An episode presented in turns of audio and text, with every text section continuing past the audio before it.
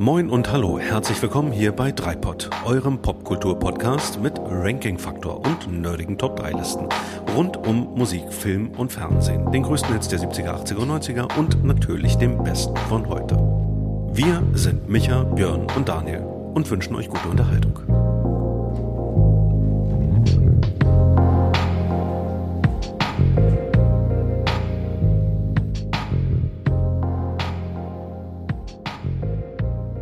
Hallo, liebe Serienjunkies. Willkommen bei Dreipod. Ich bin Björn und mit mir verbunden heute wieder virtuell der melancholische, multimediale Medienmann Micha. Schön dich mal wieder, nee, nicht schön dich mal wieder. Schade, dass wir uns nicht mehr direkt sehen, sondern nur durch die virtuellen Welten des Computers. Schön, ja, dich mal ja. wieder auf Distanz zu sehen. So geht, geht gleich richtig gut los. Ja. Um, ähm, Ansonsten ebenfalls in unserer Runde, wie immer, der Potsdamer People, der da die ganze hier technisch erst möglich macht. Daniel. Hm. Buongiorno. Guten Abend. Nachdem wir in der letzten Folge zwischen zwei Badegängen in der Ostsee unsere Top 3 deutschen Hits der 80er besprochen haben, mhm. stehen heute unsere Top 3 Serienintros an. Und wir suchen hier ja bei Dreipod nach der wissenschaftlich, objektiv richtigen und für alle Zeit geltenden Antwort auf die Frage danach, was heute ein perfektes Serienintro ist. Mhm. Und da wir bei Dreipod ja mit der Zeit gehen, habe ich äh, im Vorfeld mal eine künstliche Intelligenz, nämlich ChatGPT, beauftragt, ein ideales Serienintro zu schreiben. Mhm. Schließt mal die Augen und gebt mhm. euch diesem Serienintro hin, was ChatGPT als perfektes Serienintro entwickelt hat. Die Szene öffnet sich mit einem düsteren Nachthimmel, über den die Sterne funkeln. Eine sanfte Melodie setzt ein, begleitet von einem leichten elektronischen Beat. Die Kamera schwenkt langsam über eine Großstadt, deren Straßen von Neonlichtern und Leuchtreklamen erhellt werden. Die Stadt pulsiert vor Leben. Und jetzt kommt der Sprecher. Willkommen in der Welt des Unbekannten, in einer Stadt, in der Geheimnisse lauern und Intrigen gedeihen. Die Kamera zeigt verschiedene Schauplätze in der Stadt. Ein verlassenes Lagerhaus, ein schummriger Nachtclub, ein luxuriöses Penthouse und einen verregneten Hafen. In jeder Szene sind Menschen zu sehen, die sich in mysteriösen Handlungen verstricken. In dieser Metropole der Dunkelheit gibt es mehr, als das Auge sieht verborgene Allianzen, dunkle Verschwörungen und unergründliche Mysterien warten darauf, enthüllt zu werden. Die Kamera zoomt in das Gesicht eines geheimnisvollen Protagonisten, der von Schatten umgeben ist. Seine Augen funkeln vor Entschlossenheit, während er einen Blick auf die gefährliche Welt wirft, die ihn umgibt. Begleiten Sie unseren Helden auf seiner Reise in das Herz der Finsternis. Er wird seinen eigenen Dämonen bekämpfen müssen, um die Wahrheit zu finden und die Stadt vor dem drohenden Untergang zu retten. Die Musik erreicht einen dramatischen Höhepunkt, als die Kamera auf den Titel der Serie fokussiert, der in leuchtenden Buchstaben auf dem Bildschirm erscheint. Tauchen Sie ein in eine Welt, in der nichts ist, wie es scheint. Eine Welt voll Spannung, Verrat und unerwarteter Wendungen. Willkommen in Schattenstadt. Also, ja. Das ist das Ideal, an dem eure Top 3, die ihr euch jetzt im Vorfeld überlegt habt, heute gemessen werden müssen. Dann können wir gleich Schluss machen hier an der Stelle, weil da also, komme ich nicht ran. Ich bin, ich bin schön locker. Wie sieht's denn bei euch aus? Also hat das direkt jetzt hier was bei euch ausgelöst, wo ihr dachtet, scheiße, das kommt ja nah an das ran, was ich habe? Äh, oder was habt ihr überhaupt für Kriterien angelegt äh, an diese Frage, was ein Top 3 Serienintro ist? Es war auch schon sehr, sehr viel gesprochenes Wort dabei. Ne? Das ist ja eigentlich eher untypisch, hätte ich mal gedacht. Deswegen war ich jetzt ein bisschen überrascht, dass die künstliche Intelligenz in diese Richtung gegangen ist. Ich kann jetzt nur von mir aus sagen, ich ähm, habe festgestellt, dass ich, dass schon die Formulierung wichtig war, dass wir von Serien-Intro sprechen und nicht nur von Serien-Titelmusikstücken. Mhm. Weil dann mhm. hätte meine Top 3 anders ausgeschaut als heute, ja. weil dieses Zusammenwirken zwischen den Tönen der Musik und den Bildern schon nochmal eine andere Qualität ist. Und ich habe festgestellt, ich hätte eigentlich gedacht, bevor ich mich damit beschäftigt habe, dass ich ähnlich wie bei Episode 38, wo wir über die Seriencharaktere gesprochen haben, dass bei mir die Vorspänne und Intros einen Vorteil haben, die ich besonders häufig gesehen habe, wo ich irgendwie mehrere hundert Folgen gesehen habe, dass die vorne liegen, War aber nicht so. Mhm. Da wirst du uns nochmal dann wahrscheinlich auch erklären, warum das so ist, ne? Das versuche ich zumindest, aber ich fand es auf alle Fälle erstmal eine interessante Beobachtung, weil, wie mhm. gesagt, bei den Seriencharakteren war es tatsächlich, dass die wirklich einen Vorteil hatten. Ja. Und ich hatte ja Homer Simpson und so weiter gehabt ähm, und Data, glaube ich, auch. Und da ist einfach so ein, da hat man so viele Tage, Stunden, Wochen, Monate mit denen verbracht, dass die tatsächlich einen Vorteil hatten. Aber mal gucken, na, mal schauen. Mhm. Daniel, wie war das bei dir? Schön, dass du es nochmal gesagt hast, Micha, was die Musik angeht, weil tatsächlich war das auch bei mir die ganz, ganz große Verlockung und Gefahr und ja, vor der ich mich hüten musste, tatsächlich eben nicht nur auf Basis der Musik zu urteilen. Und gerade wenn man so in die, in die Vergangenheit schaut, ne, also mit, mit welchen Serien wir tatsächlich so aufgewachsen und sozialisiert sind, also ähm, ich glaube, vielen Menschen wird vor lauter Nostalgie ganz warm ums Herz, wenn sie die Titelmelodie von Loveboat hören, also mich eingeschlossen. Aber das Intro ne, war ja so in seiner Gesamtgestaltung dann, ja, also lass, lass ich mal so dahingestellt, ne? ob das so, ja, Micha macht die schöne Pose, ne, so vom, vom Captain oder, nee, das war, nee. Barkeeper. Der Barkeeper, genau, der Barkeeper, der so schön äh, genau auf den Bei Zuschauer. Bei dem alle Geheimnisse hat. zusammenliefen. Ist es ja immer so. Das ist ja immer so. Nein, also wollte nur sagen, nur die Musik reicht hier heute nicht. Es, es gehört einfach mehr dazu. Ne? Also die ganze Präsentation und ja, letzten Endes habe ich versucht, danach zu urteilen. Immer mit der Frage, was macht das mit mir, lieber Björn? Die, die habe ich mir auch mal wieder gestellt. Also passt es, passt es zur Serie, holt mich das ab, finde ich das in der Gesamtschau sozusagen äh, passend und äh, ja, ist es im wahrsten Sinne des Wortes eine gute Einleitung auf die Serie. Ja, wir haben ja, das äh, glaube ich, so viel Transparenz äh, gehört dazu. Wir haben ja mal einen deine hm. Dummy-Folge zu Beginn unseres Schaffens als äh, Dreipod gemacht. Die Übung war macht, top. Ja, Übung macht den Meister. Genau, das war ein Top 3 Serien Musik. Thema. Und das war ja genau auf die Musik bezogen. Ne? Ja, ja. Ähm, und deswegen fand ich das ganz interessant, auch nochmal zurückzugucken und auch jetzt zu überlegen bei dem Thema, heute nochmal, Top 3 Serien Intros. Ja, was ist da der Unterschied? Für mich war so ein Hauptkriterium, dass ich mich gefragt habe, wenn ich diese Serie geguckt habe, habe ich das Intro gern geguckt, ganz? Oder habe ich, ja. hätte ich es am liebsten vorgespult, weggeseppt? Und interessanterweise, es gab echt nicht viele Serien, wo ich dauerhaft wirklich Lust aufs Intro hatte. Ja, wo man nicht skippt. Ne? Skippen ist so ein, ist so ein, ist so ein Aspekt, glaube ich, dabei. Ja. ja. Wobei man da ja sagen muss, es hängt auch davon ab, wie lange das Intro ist. Ne? Es ja, gibt auch Intros, die so kurz sind, dass ich es gar nicht, du kommst gar nicht zum Skippen. Ja. Und ich kann mich noch erinnern, also bevor es irgendwie Skippen gab, weil gestreamt wurde, aufgenommene äh, Emergency Room Folgen habe ich im schnellen Vorlauf den Vorspann geschaut und wusste auch genau im schnellen Vorlauf, an welcher Stelle ich wieder Play drücken musste, um dann mit der Handlung einzusetzen der ja. ersten Folge. Heute gibt's ja bei Netflix und so weiter dieses Intro überspringen, diese Funktion, ja. die finde ich gigantisch. ähm, ansonsten kenne ich das auch, dass man so, wie, wie viele 30 Sekunden Vorsprünge, äh, mhm. Vorspringen-Tipper kannst du machen, ohne äh, den Content zu verpassen. Ne? Ja. ja, stimmt. Wir mhm. wünschen sich auch ganz viele für diesen Podcast. Intro überspringen, ne? äh, genau. Und damit das nicht allzu schlimm wird, machen wir jetzt äh, auch genau mal weiter. Ähm, das wollte ich wollte jetzt nicht mit der Brechstange hier, aber, aber mach mal weiter. Aber ist, ist, ist ja richtig. Spielregeln. Für diejenigen, die das erste Mal dabei sind, Spielregeln sind so, wir gehen reihum, nominieren nacheinander jeweils unsere Top 3, dann unsere Top 2, dann unsere Top 1.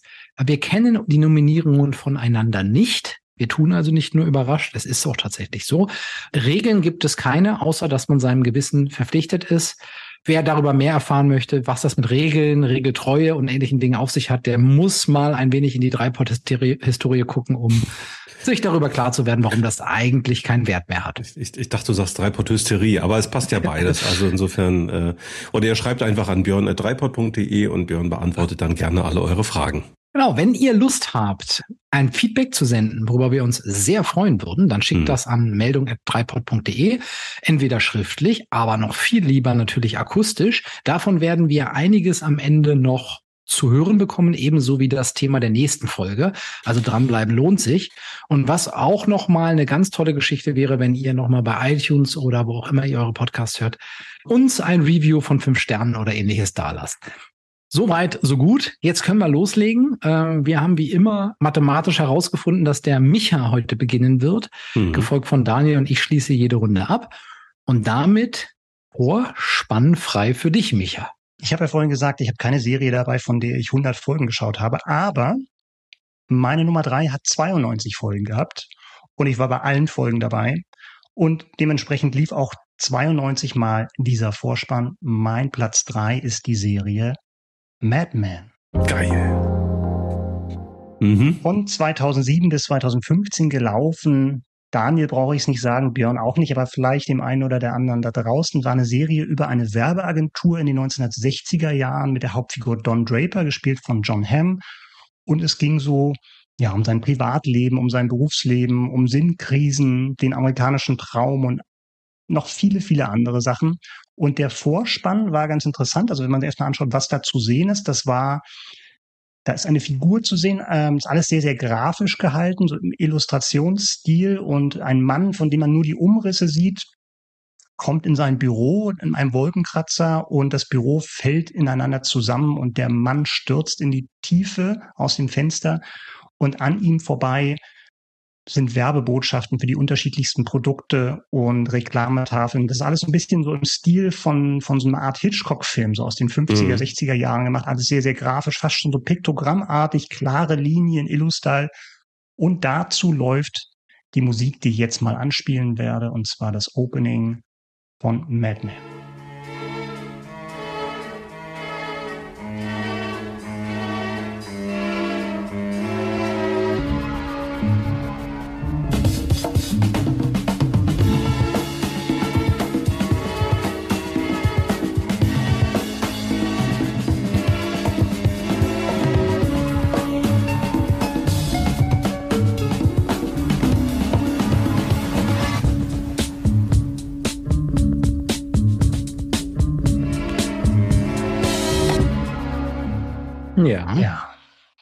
Das war Mad Men. Angenehm kurz, finde ich. Angenehm mhm. kurz. Ich habe es ja. vorhin noch gesagt.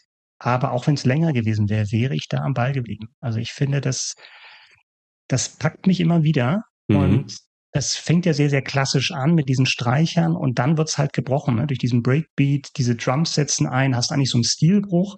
Ja. Aber es ist total eine super Einstimmung, weil auch die Serie ja so stylisch ist von der mhm. Ausstattung, wie das, wie wirklich diese 60er Jahre Flair eingefangen wird und das ist für mich tatsächlich ähm, ja so so ein Prototyp eines wirklich super gelungenen Intros, was dich wirklich auf die Serie hinführt, ohne dass du jetzt einfach nur wie in den 70er, 80er Jahren dann Nahaufnahmen von den unterschiedlichen Darstellern siehst, in den unterschiedlichen Rollen, wo dann noch der Name darunter eingeblendet mhm. wird und also starring und dann kommen halt irgendwie die Namen und sowas.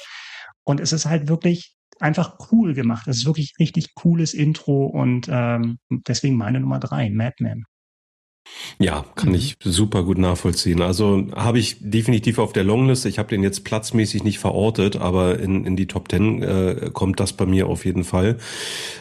Habe ich auch dran gedacht, habe mich daran erinnert, habe mich tatsächlich auch an die vielen Stunden erinnert, wo ich diese Serie wirklich sehr, sehr gerne gesehen habe. Und die, ja, hat mich auch begeistert. Micha, wir haben uns ja auch schon tatsächlich äh, in der Vergangenheit öfter mal darüber unterhalten, also gerade über den Stil, diesen, diesen, wo man wirklich gemerkt hat, wie, wie viel Detail und wie viel Akribie da drin steckt, um, um diese, ja, diese 60er Jahre Vibes irgendwie äh, einzufangen. Wobei ich glaube, es ist, die Serie fängt ja, glaube ich, sogar Ende der 50er an, ne? Und dann. Aber wenn dann nur ganz kurz, ich glaube eigentlich 60 geht 60, 60, ne? Bis also, zum, ja. bis zum Ende der 60er. Ja, genau. Und wie du schon sagst, das Intro passt sehr, sehr gut dazu und äh, ja, insbesondere eben auch so diese Hitchcock-Analogie, ne, die da, die da irgendwie mit drin steckt, so vom Stil und von der Machart. Man denkt irgendwie so an an Vertigo oder das Fenster zum Hof oder solche ne, Hitchcock-Klassiker und passt super gut. Also wirklich tolle Wahl. Was ja übrigens auch musikalisch dann auch, fällt mir jetzt gerade ein. Du hast ja diese Streicher ja auch mhm. von diesem äh, Bernard Herrmann heißt der, glaube ich der ja auch viel Hitchcock-Musik gemacht hat, wo es ja auch sehr dramatisch wird mit den, äh, mit den Streichern. Also hast mhm. du sowohl bei der Musik als auch beim Bild dieser Anleihen, was ganz ja. spannend ist. Ja. Björn, hast du Madman eigentlich gesehen? Ja, natürlich, klar. Auch, okay. ich fand, also ist ganz interessant. Ich habe auch den ähm, Vorspann jetzt in Vorbereitung auf die Folge mir extra nochmal angeguckt. Mhm. Er ist bei mir nicht auf der Longlist gelandet. Mhm. Äh, ich finde die Musik schön und ich finde den Vorspann auch cool gemacht. Also da, da gibt's gar nichts dran zu kritisieren. Ich fand die Serie richtig geil. Mhm. Ähm, und da gab's auch, da gab's Szenen in der Serie, also die waren wirklich All-Time-Szenen. Auch die ganze Entwicklung von Peggy beispielsweise, diese ganze äh, Figur und äh, die, die Interaktion, die Dynamik mit den an. Also die Serie ist gigantisch.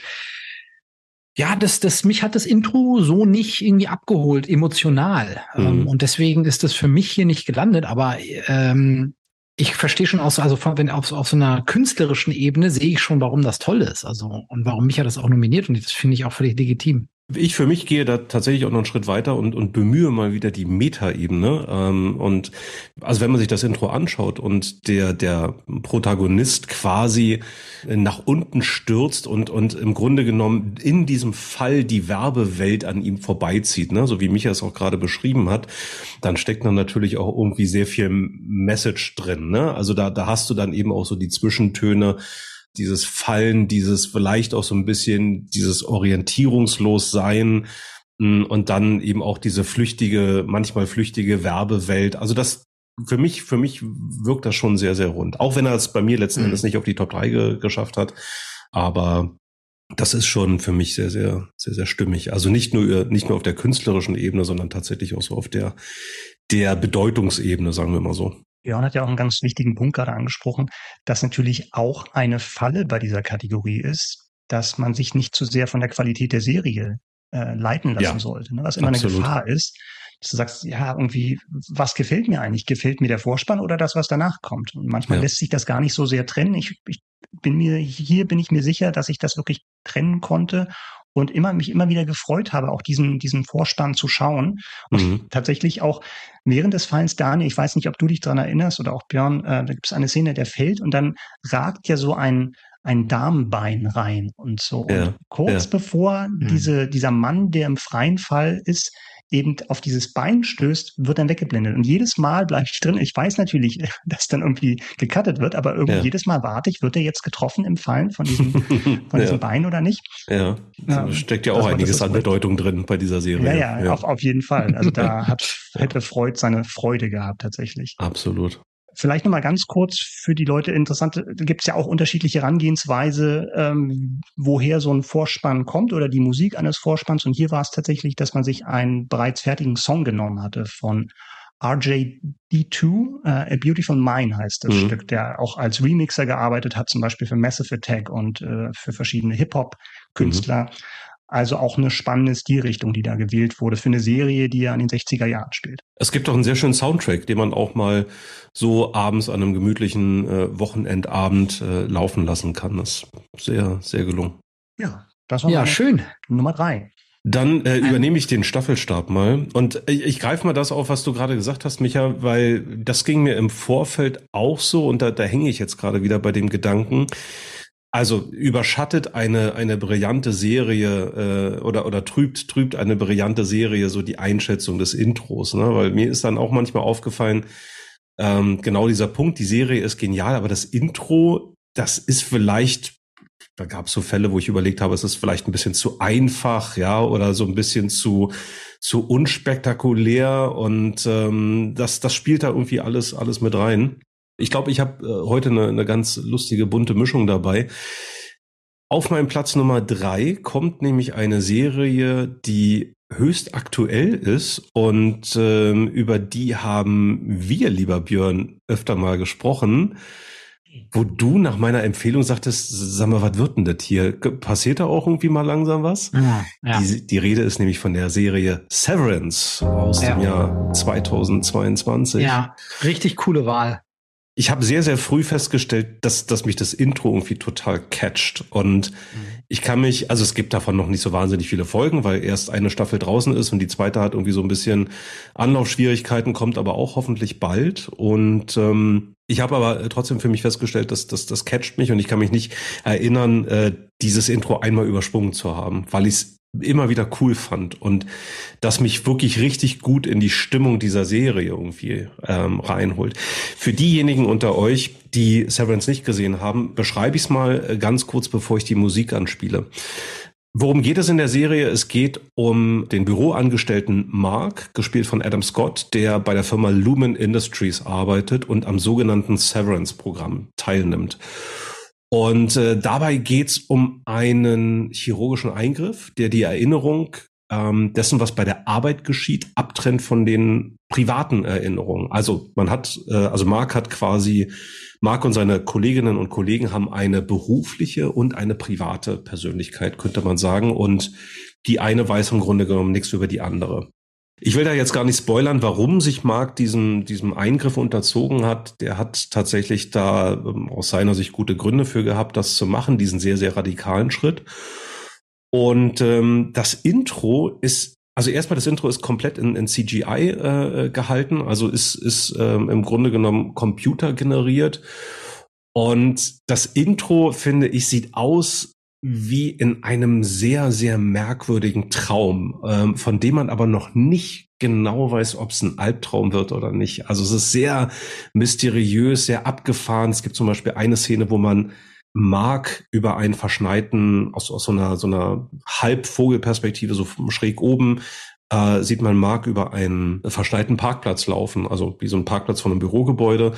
Und ihm kommt aber Mark, also er, er kommt sich selbst entgegen im Pyjama und dann hat er so eine Strippe in der Hand, an der man könnte vermuten ganz viele Luftballons hängen, aber das sind ganz viele Marks im Anzug, die da an dieser Strippe hängen. Also sehr abgefahren, sehr, sehr merkwürdig. Ähm, und tatsächlich stellt man sich dann schon beim Intro die Frage, was wird denn das jetzt hier? Ne? Also im Grunde genommen die Frage, die du mir auch gestellt hast. Und ich spiele jetzt einfach mal die Musik an und wenn ihr euch so ein bisschen so eine, ja, euch so reinversetzt in so eine abgefahrene Traumwelt, dann merkt ihr vielleicht auch, dass diese Musik tatsächlich sehr gut dazu passt.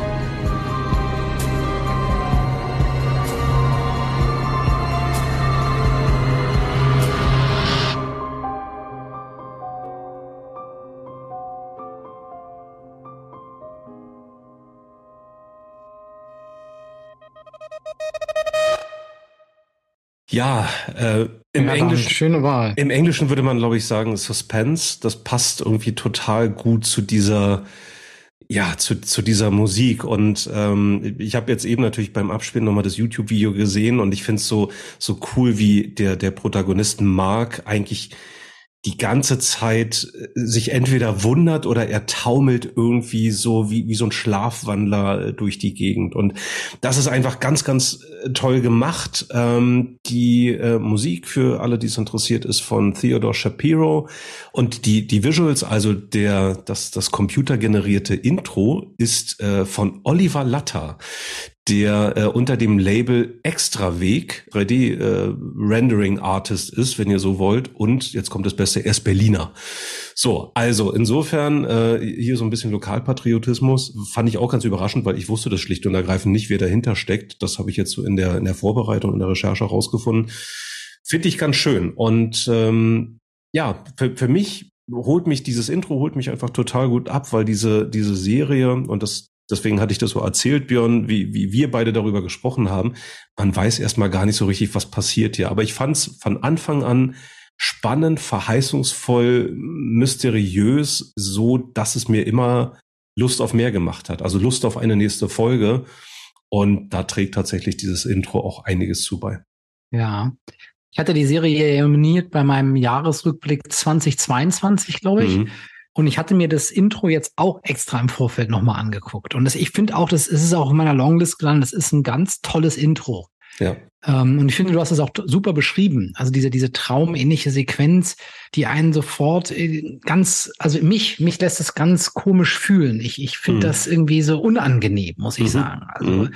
Und unangenehm ist auch das Gefühl, was in jeder Episode vorherrscht, bis zu dem Punkt, äh, ich habe gerade schon gedacht, das Intro ist ja fast schon schnell im Vergleich zur Serie. Das war ja auch das, was Micha damals kritisiert hat, ne? Mhm. nach dem Motto, ähm, nach fünf Folgen, man, man, ne? und was ich dich ja auch irgendwann mal gefragt habe, ja, passiert ja. da mal irgendwas? Ja. Und in klein haben wir das hier schon im Intro drin. Ja. Diese ganz langsame äh, Spieler, hier macht's, dann baut's natürlich trotzdem auf. Ähm, du hast schon gesagt, Suspense. Aber am Anfang bringt's das schon gut rein, dieses Gefühl, dass wirklich erstmal langsam ist. Mhm. Passend zur Serie und, und trotzdem kann es eigentlich für sich alleine stellen. Es ist wie so ein, wie so eigentlich wie so ein kleiner Film für sich allein. Ja, das stimmt. Finde die Musik super. Ich habe jetzt das Intro, ich habe ja auch ein paar Folgen gesehen, wie Björn gerade schon angedeutet hatte. Ähm, mhm. Ich habe das Intro nicht mehr vor Augen, habe aber durch deine Beschreibung, Daniel, ein gutes Bild davon bekommen. Die Musik alleine ist schon super. Ja. Und extrem stimmungsvoll und dieses, ja, es hat sowas, bedrohliches würde ich noch gar nicht mal sagen, aber du merkst halt, irgendwas stimmt nicht. Irgendwas stimmt mhm. nicht und das passt natürlich dann ideal zu der Geschichte, die da erzählt wird, wenn auch relativ langsam erzählt wird. Aber das passt natürlich sehr gut dazu, ähm, wie die Hauptfigur sich fühlt. Also er merkt irgendwas, die Sachen passen hier nicht zusammen und das kann sich in die eine oder in die andere Richtung entwickeln. Ähm, aber ganz toller Track auf alle Fälle.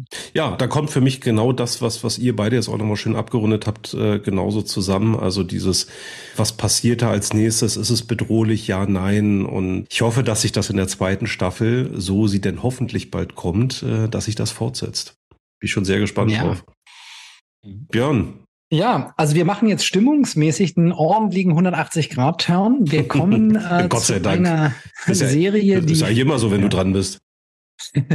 die 40 Jahre alt ist fast, ja. Also wir gehen äh, in die 90er Jahre hinein und das ist die einzige Nominierung, die ähm, aus meinem Raster ein Stück rausgefallen ist. Zudem kann ich aber erst bei zwei und drei was sagen zu dem Raster, weil sonst würde ich damit schon so viel verraten. Bei zwei und eins. Aber bei zwei und eins, genau. Um, ähm, aber es ist einfach ein Intro für eine Serie, was für mich hängen geblieben ist, wie fast kein anderes. Und ich spreche von dem Intro der Serie The Fresh Prince of Bel Air. Oder auf Deutsch Der Prinz von Bel Air. Ja.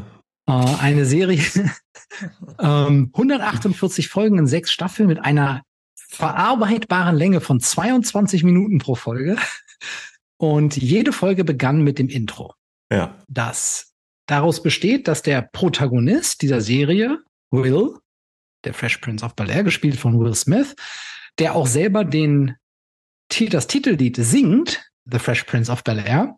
Ähm, im, Rappt. Er rappt es, ja. genau, er rappt es. Einigen wir uns mal auf. Sprechgesang. Und ähm, dabei ja einen Kniff macht, der ja oft in, in Serienvorspänen auf äh, die eine oder andere Art und Weise zum Tragen kommt. Er erzählt im Grunde genommen die Geschichte, ähm, wie es dazu gekommen ist, ähm, dass er jetzt, ähm, und da beginnt die Serie äh, in, ähm, in Bel Air, dem sehr, sehr wohlhabenden Stadtteil von Los Angeles lebt. Mhm. Ähm, erzählt also in diesem Rap die Vorgeschichte dazu. Und das Ganze sieht ähm, aus wie eben so typische 90er Jahre Hip-Hop-Rap, fast eigentlich schon 80er Jahre, also sehr bunt, knallbunt, ähm, sehr lustig, sehr leicht, typisch Will Smith äh, ähm, Hip-Hop könnte man auch sagen. Und ja, da wollen wir jetzt mal ganz kurz reinhören. Now this is a story all about how my life got flipped, turned upside down. And I'd like to take a minute, just sit right there. I'll tell you how I became the prince of a town called Bel Air.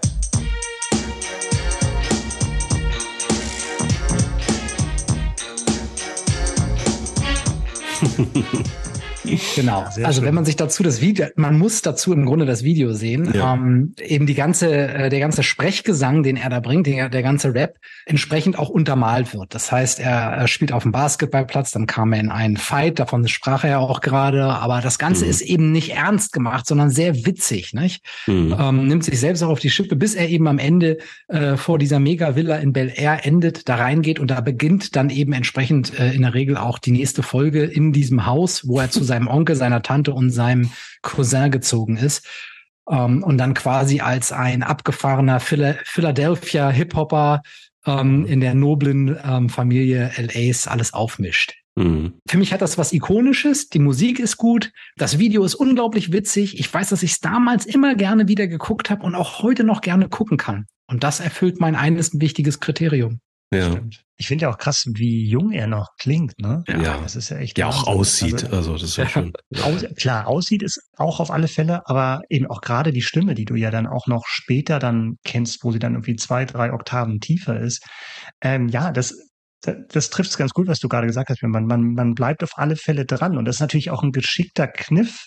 Du hast gesagt, das haben einige Serien gemacht. Ich glaube, es haben gar nicht so viele Serien gemacht, dass sie praktisch die, die Vorgeschichte da reinpacken. Aber es ist ja eigentlich total naheliegend, äh, um halt auch einzuführen. Und du hast ja auch selten eine Serie, die so sehr zugeschnitten ist auf die Talente und auf die Haupt, auf den Hauptdarsteller. Also hast natürlich auch, ne, aber wenn du dann noch die, die Talente dann eben so in den Vordergrund stellen kannst, dann ist es natürlich eine Win-Win-Situation. Mhm. Weil du hast dann gleich, kannst gleich zeigen, was der drauf hat und erfährst nebenbei dann nochmal die Vorgeschichte bis dann halt die Episode losgeht. Das ist schon sehr, sehr cool gemacht. Ähm, tatsächlich, weil ich gerade sagte, er, er, er sah so jung aus. Natürlich sah Will Smith in den 90ern jünger aus, als er heute aussieht. Das ist jetzt keine große Kunst. Aber genau durch das, was Björn auch gerade beschrieben hat, äh, dieses kunterbunte und so kunterbunt waren ja auch seine Outfits damals und dann natürlich auch immer mit Basecap rumgerannt. Und ich finde, der sah damals halt auch aus wie so ein Schuljunge und der war jetzt irgendwie, glaube ich, auch schon Mitte 20 oder so, als er das damals gemacht hat. Richtig, ähm, ne? Das ist ja auch, wurde ja dann mhm. später erst dann zum zum Actionstar, zum muskelbepackten Actionstar. Ne? Ja, ja. Guckst, wie dünn er damals noch ja. ist. Ja, ja, wirklich so ein dünner Schlacks und und in, in der in der Zeitreise war ich auch drin. Ähm, ich ich habe das früher auch gerne geguckt, ob das also das lief ja dann auch wahrscheinlich in so einer äh, wahrscheinlich Sat 1 äh, nachmittags Heavy Rotation mit vielen anderen. Also erst das, dann MacGyver oder andersrum. RTL war das. RTL, bei, beim RTL ja. lief das, okay.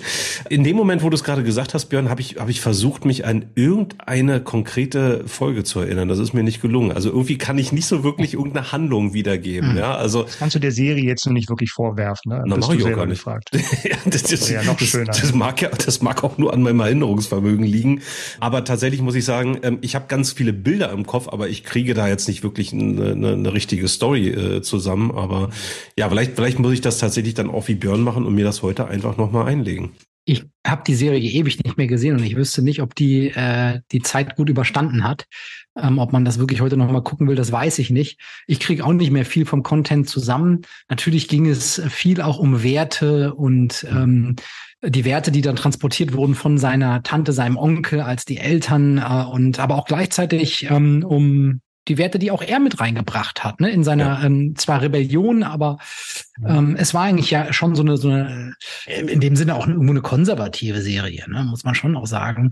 Ähm, auf der anderen Seite hatte sie natürlich das moderne Element, eben dieses, dieses ähm, äh, reichen, ähm, der reichen schwarzen Familie, was ja sicherlich auch damals noch äh, ja noch nicht, noch nicht äh, weit verbreitet auch oft gezeigt war und des Kon Konflikts mit dem Ghetto-Jungen, so wurde das jetzt zumindest ein mhm. Stück weit inszeniert. Ja. Aber ich habe das auch wegen des Intros genommen und nicht wegen der Serie, muss ich sagen. Mhm. Ja. Weil ich über die Serie tatsächlich auch nicht mehr viel sagen kann. Ich hatte im vergangenen Jahr gab es eine Reunion, die auch dann so ein, so ein TV-Special wurde. Das hatte ich gesehen war ganz lustig, wie dann die Darsteller, die dann seit Jahren mal wieder zusammen auf einem Fleck waren, äh, zusammengekommen haben, sich alte Outfits angeschaut haben. Und nur mal zu dem Thema, wie jung Will Smith damals war und wie unerfahren er war. Er war ja sehr, sehr ehrgeizig und dann hast du dann wirklich mal Szenen gesehen, wo eine Gruppenszene gespielt wurde, also ein Ausschnitt aus den alten Episoden. Und Will Smith hat tatsächlich die Lippen bewegt bei allen Dialogen von den anderen Darstellern, bis er dann selbst wow. wieder dran war mit seinem Text. Krass. Also also schon mal gut, er hat das alles gelernt, aber das machst du natürlich auch nicht, dass du dann den Text der anderen, wenn auch leise mitsprichst, ja. nur weil du irgendwie wartest, wann du jetzt deinen Satz sagen darfst. Aber das zeigt ja. halt mal, wie auch wie grün er tatsächlich damals auch war als Schauspieler, also gar das keine stimmt, Schauspielerfahrung. Das stimmt. Mhm. Immerhin so äh, äh, einige wenige Dinge haben es ja bis in die Neuzeit geschafft. Ne? Also wenn ihr an den legendären äh, Tanz von Carlton, also ja. seinem, seinem Cousin, denkt, der dann äh, auch gerne mal sehr, sehr hässliche Pullover dazu getragen hat, ähm, das, das ist ja als, als Meme sozusagen. Absolut. Das, äh, auch Schöne Grüße an Matze übrigens an dieser Stelle. oh. Ja. Er weiß warum. Okay, weil er so tanzen kann oder solche er Pullover Er kann so tanzen, ja. sehr gut. Okay. Ja, ja, dann haben wir die erste Runde äh, im Sack. Ja. Und dann gehen wir wieder mal zu Micha. Ja, meine Nummer zwei. Man könnte meinen, ich habe es mir besonders leicht gemacht, denn mein Platz zwei geht an eine Serie, die heißt Die Zwei. wow. wow. Okay, ja. Wollte nicht originell sein. Genau. Mm, Also eine Krimiserie von Anfang der 70er. Mal gucken, ob wir da heute das noch unterbieten können von der Chronologie, ob wir da noch drunter kommen. Anfang der 70er Krimiserie mit Roger Moore und Tony Curtis. Sie spielen einen, einen englischen Lord und einen US-Millionär. Also man kriegt schon Eindruck davon. Es lief auch nur eine Staffel, muss man dazu sagen. Aber das lag daran, dass ähm, Roger Moore ein besseres Angebot bekommen hat, weil er danach James Bond wurde. Ja.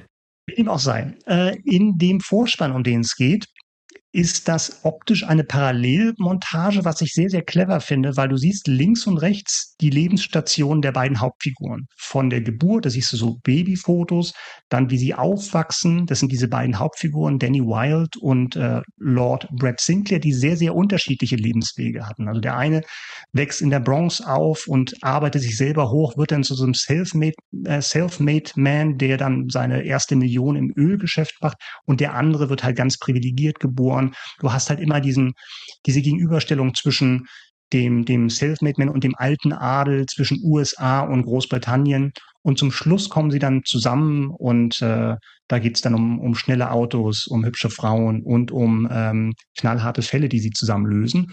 Und dazu läuft die Musik, die ich jetzt einmal vorspielen werde und die klingt dann so.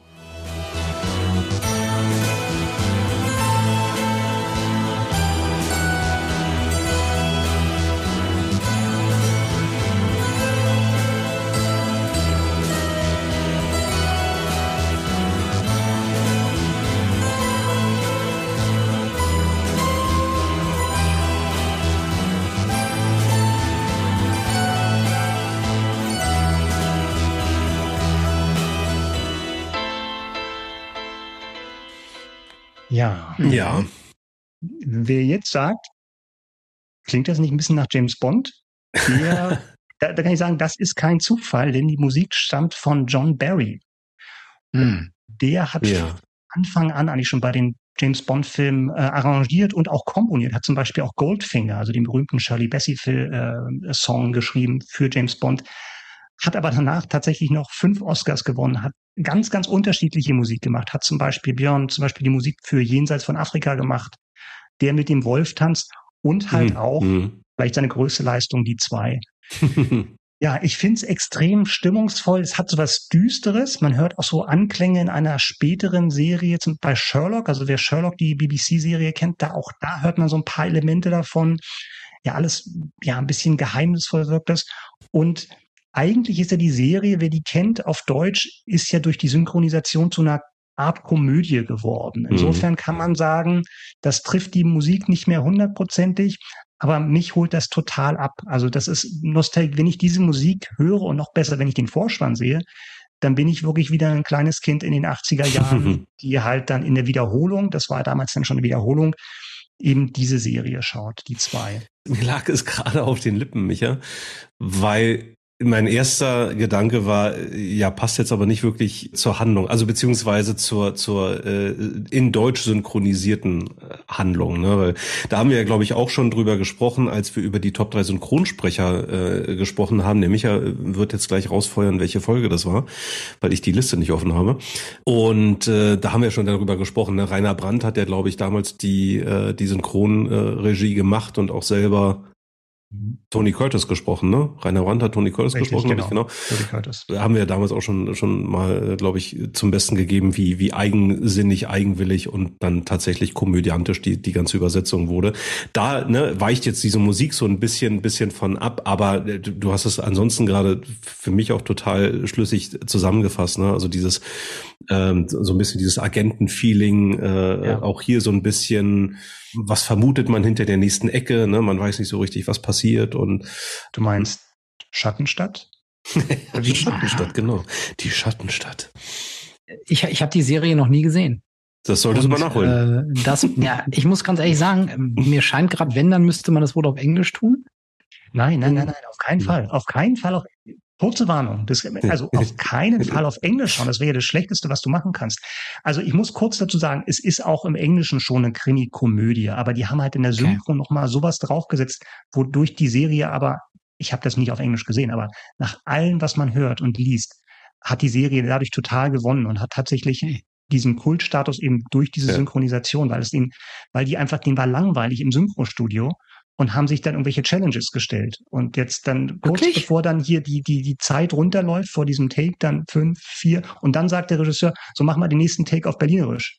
Und bitte. und dann solche Sachen. Oder dann wird darauf, darauf Bezug genommen von wegen, dann sagt dann Tony Curtis äh, in der Rolle, sagt dann zu dem, äh, die, die lauern irgendwie irgend so einem Gangster auf von wegen, jetzt geh du doch mal, du spielst doch bald James Bond.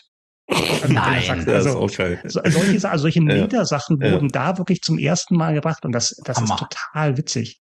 Ja, also auch wie du sagst, mich ja durch die durch die Situationskomik manchmal fast ein Tick albern halt auch, ähm, ja. aber äh, dann eben auch unterschiedliche Dialekte und so ist echt herrlich. Also so bisschen wie bei den Bud Spencer und Terence Hill aber halt noch ein bisschen ja. krasser. Ja, ja sehr gut. Okay, wer streamt es? Wer streamt es? Das ist eine gute Frage.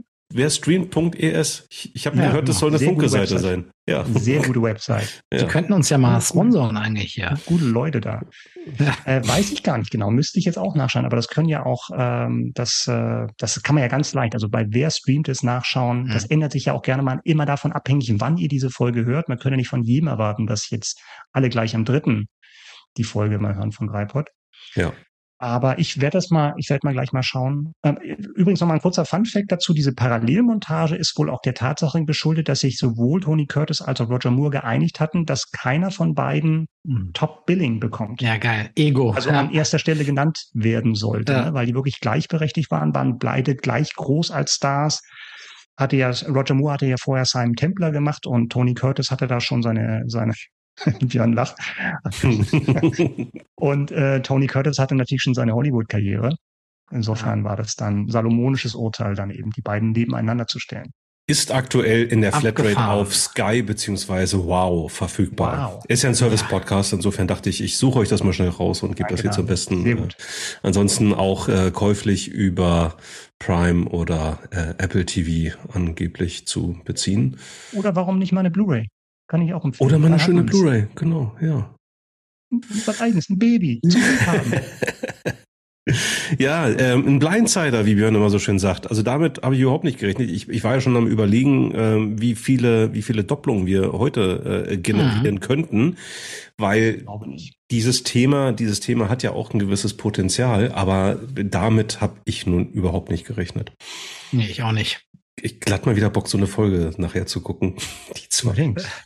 Mal wieder ein Wow-Abo hier abschließen. Die zwei Sehr schön. auf der 2. Die zwei auf der 2. Was hat denn Daniel auf der 2? Ich könnte jetzt sagen, äh, Cobra übernehmen Sie. Das würde ja, glaube ich, auch zum ne, Komponisten passen. Und nee, das war Schiffrin, ne? Wie heißt der? Lalo. Ja. Ah, das kann auch sein. Das kann ja. auch sein. Da bin ich mir gerade nicht sicher. Okay. Aber apropos Cobra übernehmen Sie, ja. wenn es jetzt nur nach Musik gegangen wäre, ja. dann aber, also Cobra übernehmen Sie ist ja. legendär.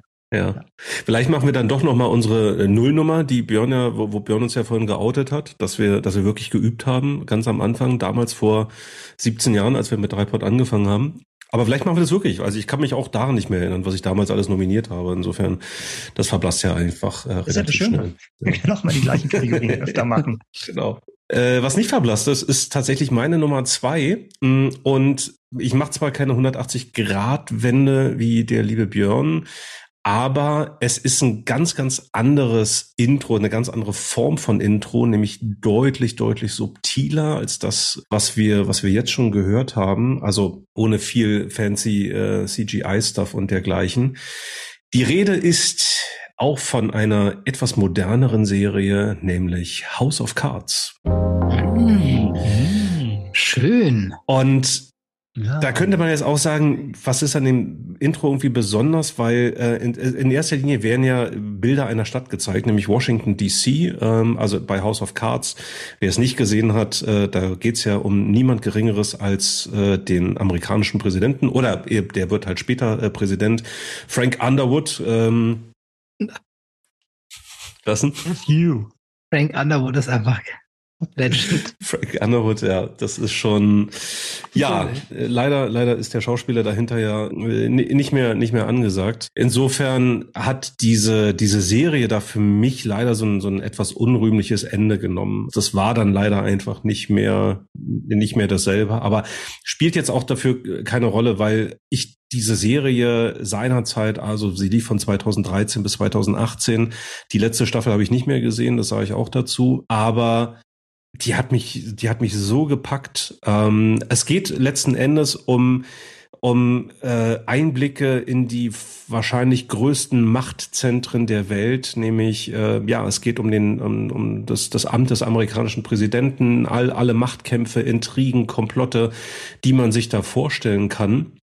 Und dieses Intro, ähm, ich beschreibe es einfach mal, es, es ist, wie ich finde, ein sehr, sehr geschickter Einsatz von Zeitrafferaufnahmen. Also man sieht im Grunde genommen, angeblich sind es 37 Shots, ich habe es nie nachgezählt, aber man, man sieht eine ganze Anzahl von, von Kameraeinstellungen, die die Stadt Washington DC im Zeitraffer zeigen. Und das Geschickte daran ist, dass es ganz oft ein Objekt im Vordergrund gibt, also beispielsweise eine Statue oder eine Brücke oder irgendwas, die sich langsam bewegt, also um, um die man sich beispielsweise eher langsam herumbewegt und im Hintergrund fliegen die Wolken vorbei oder oder rauscht der Verkehr im Zeitraffer oder äh, eine Ampel äh, rattert in Millisekunden durch. Also diese typischen Zeitraffer-Effekte.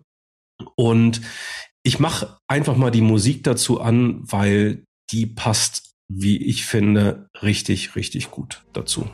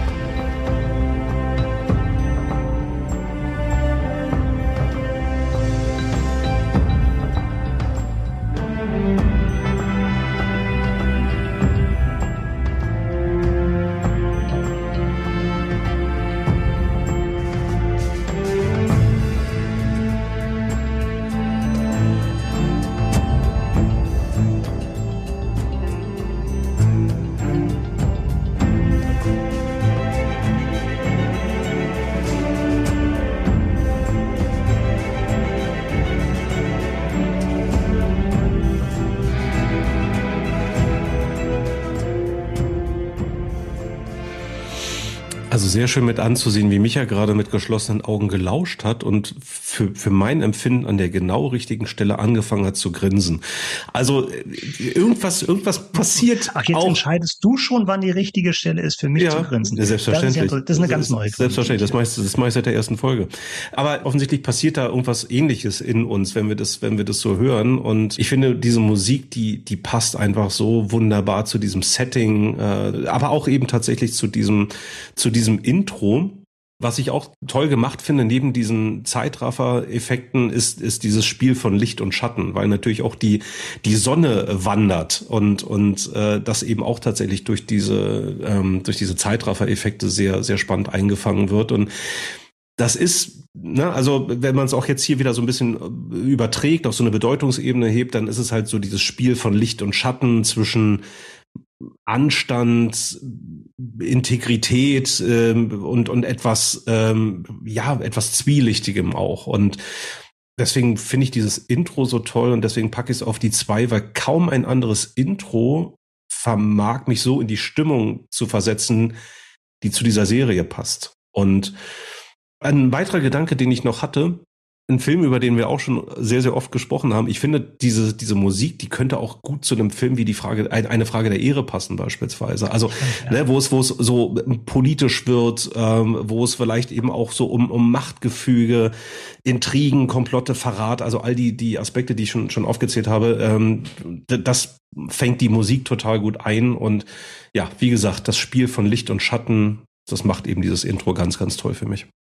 Einheit vor Gott. Vaterland. Vaterland. Und Sie erwarten, dass ich zu dem Richter gehe mit dem Einheit, Chor, Gott, Vaterland? Ja. Ja, spielt natürlich auch in Washington. Ähm, ja, ist eine e-, echt überraschende Wahl. Hätte ich jetzt, habe ich gar nicht auf dem Schirm gehabt, weder bei mir noch bei dir. Und ich muss sagen, optisch ist da gar nicht so viel bei mir hängen geblieben. Von mhm. dem, ich habe ja auch die meisten Staffeln gesehen. Das fand ich eher so ein bisschen, also es klang sehr gut, wie du es beschrieben hast. Und es klang, glaube ich, in deiner Erzählung besser, als ich es damals wahrgenommen habe. Weil für mich war es halt so ein bisschen generisch mhm. in mhm. so einer Stadtsilhouette. Ich habe da, glaube ich, auch vielleicht nicht so auf die Feinheiten geachtet. Aber was mir im Gedächtnis geblieben ist, was ich super geil fand bei diesem Vorspann, ist, dass die sehr, sehr oft, die haben ja so, so, ein, so ein Cold Open gehabt, bevor der Vorspann kann, was ja relativ häufig der Fall ist. Du fängst also mit einer Szene an, mhm. direkt, mhm. und dann kommt nach der ersten Szene der Vorspann. Und meistens hast du einen harten Cut, wenn der mhm. kommt. Und House of Cards hat es relativ häufig gemacht, dass du am Ende dieser Szene setzt schon dieses Wabernde ein aus dem, aus der Titelmusik. Und mhm. ich habe mich ein paar Mal war ich wirklich total überrascht, denke von wegen gehört das jetzt zur Atmo aus der Szene? Ja. Und dann denke ich mir, ach nein, jetzt jetzt kommt tatsächlich diese Titelmusik und das ja. hat so einen, einen, super tollen Effekt bei mir gehabt, ja. um noch mal diese Handlung mit der mit dem Vorspann und der Musik des Vorspanns zu verbinden. Und das mhm. fand ich echt genial gelöst bei der Serie. Ja. Sie haben ja, den, ja. Sie haben ja das Intro auch verändert von der ersten zur zweiten Staffel. Also tatsächlich haben Sie ähm, die, die Bilder anders nachbearbeitet, anders ähm, belichtet und tatsächlich auch nochmal die Instrumentierung in der Musik geändert, so dass das Ganze nochmal einen Zacken düsterer geworden ist. Das ist ganz interessant, was Sie da noch verändert haben. Also ich gehe da ganz mit Micha, muss ich sagen. Ähm, optisch ist bei mir auch nicht viel hängen geblieben, wobei auch, wo du es jetzt nochmal beschrieben hast, Daniel, es setzt trotzdem schon auch gut die Szene dafür, weil die ähm, Stadt Washington ja wirklich auch mit all den Gebäuden, in denen die unterschiedlichen Szenen dann spielen werden, ja schon schon eben auch der Platz der Handlung ist. Aber was ich krass finde, ist bei der Musik und das ist das, was ich irgendwie so da immer wieder drin höre. Ähm, man hört ja auch manchmal so Bläser. Mhm. Das hat für mich, das ist auch wieder, deswegen auch bei Frage der Ehre, das, da ja. assoziiere ich immer dieses Militärische mit. So. Ja. Das könnte ein Begräbnis sein oder ja ähm, irgend sowas. Und dann äh, sowas sehr kirchlich kathedrales ist da auch teilweise mit drin. Ja. So was, was so, ähm, äh, wo es dann so, was ja auch so sein könnte, wie so eine Konklave, die Geheimnisse der, äh, der Kirche und ja. die Machenschaften. Und das macht so eine Melange aus, eben Macht, mhm. Intrigen, politischer Apparat, Militär, Gewalt, äh, alles zusammen in dieser Musik drin und das dann mit zu, ver verbunden mit der Optik von Washington, da ist man schon gut gesetzt in dem, was passiert. Ja. Und ganz klar ist das eine der besten Serien. Also das sage ich auch, wenn wir die Folge vielleicht nochmal machen werden, der des 21. Jahrhunderts bis zu dieser, oh, oh, bis oh. zu diesem unrühmlichen Ende, wo ich auch die letzte Staffel nicht mehr gesehen habe. Ähm, insofern ja, absolut geile Wahl, Daniel. Danke. Ja, weil du gerade, weil du gerade sagst, es, es klingt so, so, so militärisch irgendwie. Also tatsächlich zum Auftakt dieses, dieses Musikstücks gibt's ja, gibt's ja auch so einen, so einen kleinen Trommelwirbel, als wenn jetzt irgendwie so ein bisschen Marschmusik einsetzt. Ne? Also insofern, die Assoziation passt schon, finde ich, total gut. Und deswegen war bei mir, glaube ich, auch gedanklich dann der Sprung zu eine Frage der Ehre hm. äh, irgendwie da. Und ähm, naja, so in dem, in diesem, in diesem Setting, in diesem Dunstkreis bewegen wir uns da einfach. Eine Nummer. Wow, okay. So, Björn. Ja. Was machst also du? bei meiner Nummer zwei bleiben wir auch im 21. Jahrhundert und ich uh. glaube, ich komme jetzt zu einem Serienintro, was schlechthin als eines der besten Serienintros aller Zeiten gilt mittlerweile. Ein Serienintro, was 2011 den Primetime Emmy Award für Outstanding Main Title mhm. Design gewonnen hat. Mhm. Es äh, ist das Intro von Game of Thrones. Und ich glaube, dass es auch popkulturell einen Einfluss hatte, dass äh, viele ähm, Intros habe ich im Nach, also nach dem Erscheinen von Game of Thrones den Eindruck gehabt, haben sich irgendwie daran angelehnt, an diesen, an den ganzen Stil. Ne? Ja. Ich glaube, zu Game of Thrones muss ich jetzt nicht viel sagen. Äh, jeder. Ja, mal kurz, kurz die Handlung der, der Staffeln, bitte. Ja, fass mal ganz kurz zusammen. Du hast 30 Sekunden. Und genau. bitte. Genau. Also es spielt im Wesentlichen in einer Welt namens Westeros. Und ähm, die Handlung ist, wenn man es absolut runterbrechen würde, geht es darum, dass unterschiedliche ähm, Königreiche oder ähm, Familien, äh, Einzelpersonen um die Macht auf diesem Kontinent mehr oder weniger ähm, streiten.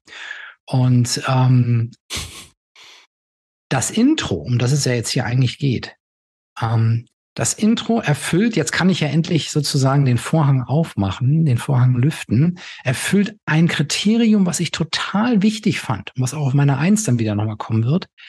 Es ist dynamisch. Es ist nicht immer dasselbe Intro. Ähm, es mhm. verändert sich.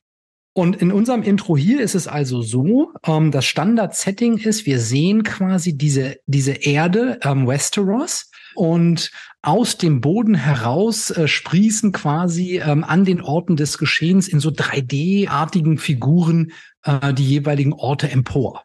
Also die Städte in der Regel, die Königreiche, die eine wichtige Rolle spielen, ähm, mit den dort verorteten Kerngebäuden. So. Mhm. Ähm, das finde ich einfach mal auch schon deswegen wieder ein schönes Stilelement, weil ich dadurch natürlich auch am Anfang einer jeden Folge noch mal reingeholt werde in, ah ja, stimmt, das war ja das und das war ja das. Dann wird da auch immer noch das Siegel der jeweiligen Königsfamilie oder Herrscherfamilie präsentiert. Also auch bin ich da wieder im Film, ach ja, das waren ja die von ähm, King's Landing beispielsweise oder im Norden und so weiter. Königsmund meinst du? Genau, das, das meine ich nicht äh, hm. explizit.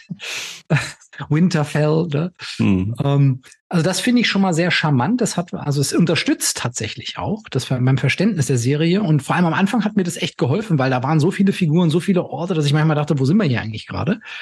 Außerdem ist es wirklich auch eine grafisch, eine optisch, eine schöne Präsentation dieser Orte und auch was Neues gewesen, nicht? Wie das so aus dem Boden hervorkommt und wie und sich so mhm. aufbaut. Und jetzt kommen eben zwei dynamische Elemente rein, die ich sehr geschickt und sehr schön finde. Zum einen verändern sich, verändert sich also im Intro auch die Optik dieser Orte entsprechend der Handlung. Das heißt, als später in Winterfell äh, abgebrannt war, dann sieht man eben auch Winterfell in dieser Animation abgebrannt. Und den Baum von Winterfell beispielsweise, den, die, äh, der ist dann eben halb verkohlt. Oder das, das Siegel der Besatzer ist dann auf einmal dort. Ähm, das finde ich irgendwie ein schönes Element, ähm, dass sie mitgegangen sind. Und ähm, weil ja so viele Orte in der Handlung eine Rolle spielen, der Serie, werden immer zu Beginn im Intro die Orte gezeigt, an denen in dieser Episode die Handlung auch spielen wird. Mhm. Nicht alle, weil das waren dann wären zu viele gewesen und ein paar Orte sind standardmäßig immer drin. Äh, wir hatten schon King's Landing, wir hatten, wir hatten in Winterfell und so. Ähm, aber andere Orte werden dann nochmal eingespielt, wo es heute drum geht. Und das finde ich zwei ganz tolle Stilelemente gepaart mit einer gigantischen Musik. Ja. Die wir uns jetzt kurz mal anhören.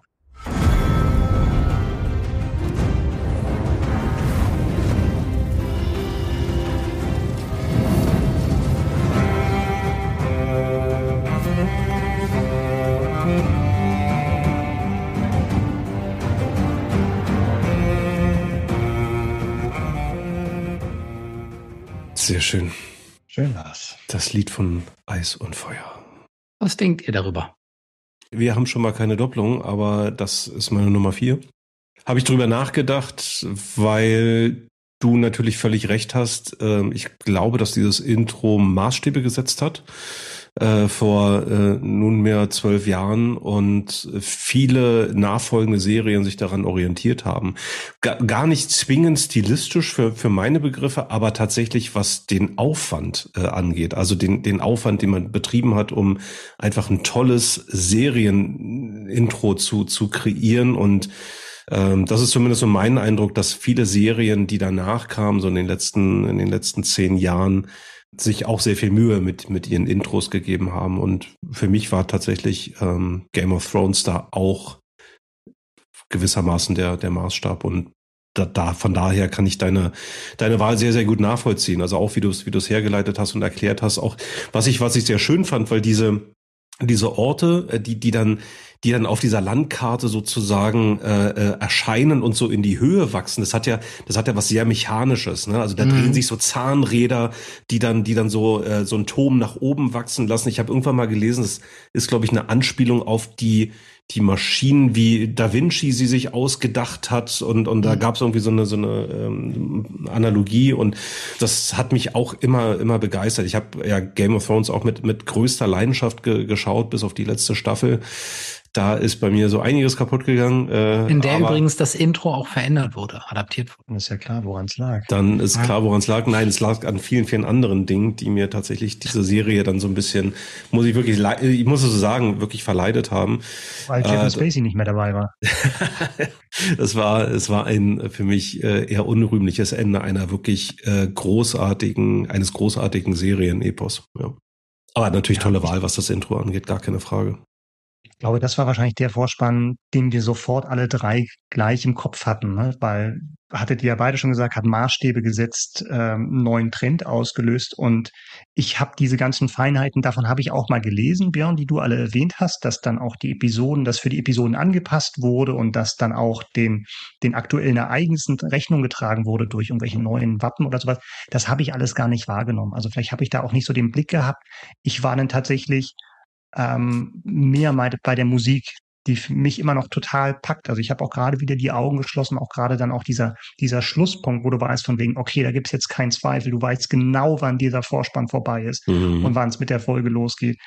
Und ich, ich kann mich daran erinnern, dass ich auch mal ähm, dazu recherchiert hatte und das war ja sehr, sehr untypisch, weil du kriegst dann den Auftrag, das war ja Javadi heißt der, glaube ich, der mhm, ja, Ramin Javadi. Deutsch-Iraner. Auch ganz spannende Geschichte von ihm, äh, dass er dann diesen Auftrag hatte, das zu komponieren. Und du hast natürlich erstmal, wenn du das, das, ähm, den Auftrag hast, so ein Fantasy-Epos zu vertonen oder die Musik dazu zu schaffen, dann auch bestimmte Referenzpunkte im Kopf. Und die haben sich wohl von vornherein, und ich weiß nicht genau, ob die Showrunner das gesagt haben, ich glaube, es waren die beiden Showrunner, die ihm gesagt haben, wir wollen keine Flöten. Weil das war bei Ihnen so abgespeichert unter Herr der Ringe, mhm. was natürlich auch gerade bei euch beiden auch sehr, sehr hoch geschätzt ist, auch zu Recht. Aber Flöten es ist halt eine andere. Oder Herr der Ringe? Beides wahrscheinlich. es ist tatsächlich natürlich ein eine andere Art von Fantasy. Diese High-End-Fantasy mit, mit Zauberern gibt's ja hier auch, aber eine andere Art. Und das ist halt nicht der Fokus, dass es jetzt hier um Drachen, ja, Drachen ist ein schlechtes Beispiel, es geht auch um Drachen, aber ihr wisst, was ich meine. Also ja, ja, es ist eine andere Art von Fantasy als Mittelerde. Ne? Und da mhm. hast du halt bestimmte Klänge, bestimmte Bilder auch vorm Kopf, äh, im Kopf drin. Und das wollten sie halt nicht machen. Deswegen ist das schon interessant, wie das instrumentiert wird. Und das ist halt anders. Es ist zwar majestätisch auf alle Fälle, aber es ist halt nicht dieses Hobbit-Gedudel mit der Flöte. Na, ist, ja. ich, ich finde, die Serie hatte immer, immer so eine sehr hochwertige Anmutung eines, eines Mittelalter-Settings. Und es war nicht so Fantasy ins Gesicht, ne? Also von wegen, äh, irgendeiner ist die ganze Zeit irgendwie mal am Zaubern, sondern ähm, das, das war, das war von Anfang an äh, subtiler und es ging tatsächlich viel mehr auch um diese Interaktion, wer wie zu wem steht und natürlich auch dieser, dieser Kampf um die Vorherrschaft mit, mit allen Intrigen, äh, die, die, die da, die dazu dazugehören. So. Und das stand für mich in dieser Serie eigentlich immer so im Vordergrund. Und ja, Drachen gab es dann irgendwann auch und auch ja, andere Hexen. mystische Dinge. Aber es, es war jetzt, es war jetzt halt eben nicht so eine Zaubershow wie bei vielen anderen äh, Fantasy-Serien oder mhm. Filmen. Ja. ja, und ich muss tatsächlich sagen, ich ähm, finde auch, wenn es banal klingt, aber den Gedanken bei so einer Serie und der Menge an Königshäusern und, und, und Orten, die in einer hohen Geschwindigkeit immer wieder variieren, da die Weltkarte zu zeigen und da jetzt nicht einfach nur einen so einen Screenshot zu machen, sondern die zu entwickeln. Total clever. Weil mir ging es auch so, ich habe ja dann, ähm, ich bin ja dazu der Serie gekommen auf die Empfehlung von dir, Micha. Das ist und ich muss wirklich sagen, das ist nachhaltig, was Serienempfehlungen angeht. Für mich ist das ein Meilenstein. Ja, das war wirklich, das war eine ein Awakening. Die erste Staffel von Game of Thrones, das war wirklich ein Hammer. Top 3 Top drei Empfehlungen von Micha. Top 3 Empfehlungen von Micha, genau. Ja. Ich bin ja dann zu den Büchern übergegangen, weil ich es nicht aushalten konnte, äh, äh, dass es lange dauert, bis die nächste Staffel kommt. Und auch da habe ich immer das Bedürfnis gehabt zu gucken, okay, okay, wo ist das jetzt nochmal ganz genau? Ah, und, so, und da hilft natürlich dieser, dieser, äh, dieses Intro gigantisch, weil du jedes Mal wieder, und irgendwann hast du äh, dieses Bild vor Augen, wo du sagst, ah, da ist ja äh, King's Landing, da ist Winterfell, da ist das, da. Okay. Und mir hilft es total, weil ich, also für mein Konsumverhalten, wenn ich diese äh, diese optische Unterstützung habe beim Gesamtverständnis dessen, was da passiert ist. Mhm. Und das ist vielleicht eine Bana Banalität, aber wie sie es dann gelöst haben, ist schon stilistisch auch einzigartig. Ja. Ich war ja kurz davor, Game of Thrones zu nehmen, aber mit einem anderen Vorspann. Ich weiß gar nicht, ob ihr den kennt. Das ist so ein Fan-Vorspann, wo jemand gesagt hat, hat, was wäre, wenn Game of Thrones in den 90ern gedreht worden wäre? Ja. Da hat jemand tatsächlich als Musik gesehen, I Want It All vom Queen genommen und dann in einem 4 zu 3 Format mit so ein bisschen krisseliger VHS-Optik dann halt wirklich so einen klassischen Vorstand draus gemacht. Also mit Spielszenen, wo dann irgendwie Leute so irgendwie in die Kamera lächeln und dann hast du halt diesen diesen Queen Pop Rock Song dazu. Ganz tolle Empfehlung. Also ähm, Game of Thrones Queen mal googeln. oder bei YouTube eingeben, I Want It All, ähm, sehr schön, was man daraus auch machen kann. Und dann sieht's halt aus wie so ein, wie so ein Herkules-Klon. Ja, auch, auch ein gutes Beispiel dafür, wie popkulturell einflussreich ja. diese Serie mit all ihren Facetten dann ja. war. Ne? Da gab es ja also im Internet irre viel zu und auch auf andere Serien hat es ihr seinen Einfluss gehabt. Das ist der absolute Wahnsinn. Ja. Sehr gut. Wie, ja. wie soll man das jetzt toppen? Mit meiner Micha. Nummer eins. mal, was Micha da macht. Ich habe ja schon mein Stichwort bekommen mit dem absoluten Wahnsinn. Also. Ja. Jetzt hast du Angst, dass wir doch eine Doppelung haben, ne? Ich, ja. Ich glaube nicht. Nee. Denn meine Nummer eins ist von den Königen des 80er Jahre Serienintros. Gemeint sind natürlich die Komponisten Mike Post und Pete Carpenter. Mhm. Daniel ist ein bisschen gespannt. Ja? Er hat ja, die haben ja viele Serien gemacht. Mhm. Also ein paar auch von meiner Longlist, unter anderem Stingray und Cagney und Lacey, ja, aber natürlich auch Magnum, Trio mit vier Fäusten und das A-Team und Björn. Die haben übrigens auch ein Dolly Parton Album produziert, 9 to 5. Aber die größte Leistung ist natürlich meine Nummer eins und es ist, Daniel, willst du sagen? Magnum. Ding, ding, ding, ding. Mhm. Los. Mach. Mach an. Ich, ich spiel's mal an. Moment.